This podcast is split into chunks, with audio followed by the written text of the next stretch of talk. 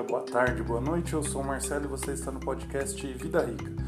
Hoje eu vou falar sobre um assunto que tem várias opiniões, tal, mas que não tem uma regra definida, que é quanto devo guardar do meu salário? Inclusive, muita gente ainda chega no Vida Rica com essa pergunta no Google: quanto devo guardar do meu salário?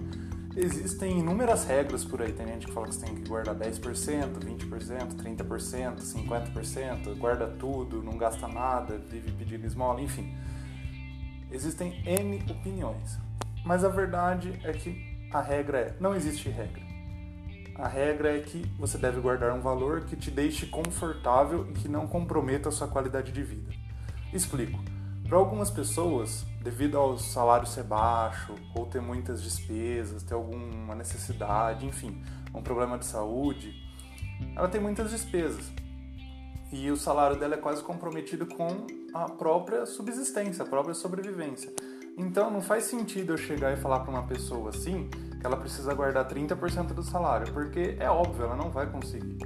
Então, para essa pessoa, você tem que falar para ela: ó, você precisa guardar 10 reais por mês. 50 reais por mês. Já está excelente.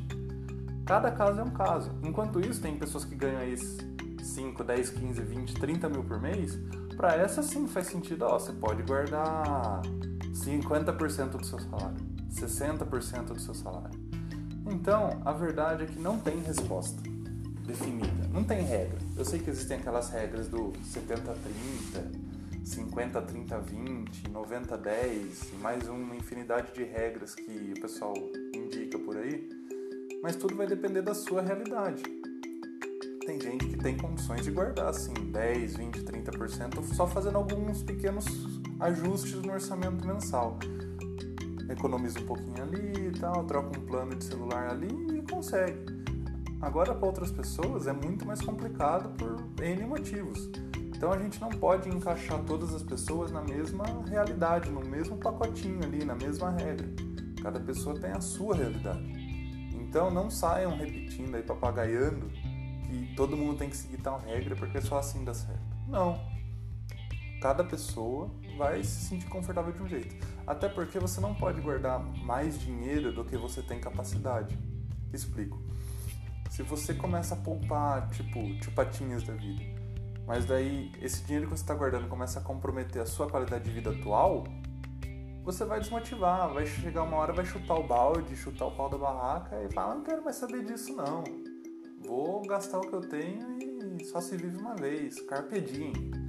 Então, tudo é uma questão de hábito, de disciplina. É melhor a pessoa começar guardando 1% do salário, 10 reais por mês, do que ela começar guardando 500 reais por mês, depois passar dois meses não conseguir mais fazer isso.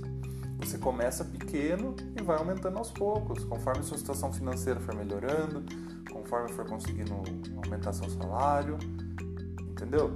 Tem que ser aos poucos, devagar, sem pressa. É um aprendizado, é uma escadinha. Você começa com 1%, 2%, 3%, 4%, 5%, e assim vai até chegar um limite que você consegue tanto manter a qualidade de vida atual quanto poupar para o futuro. Tá ok? Por hoje é isso. Se você quer mais conteúdo em podcast, em texto, entra lá no meu site vidarica.me. Compre também meu livro, ele está disponível na Amazon, chama Tijolos.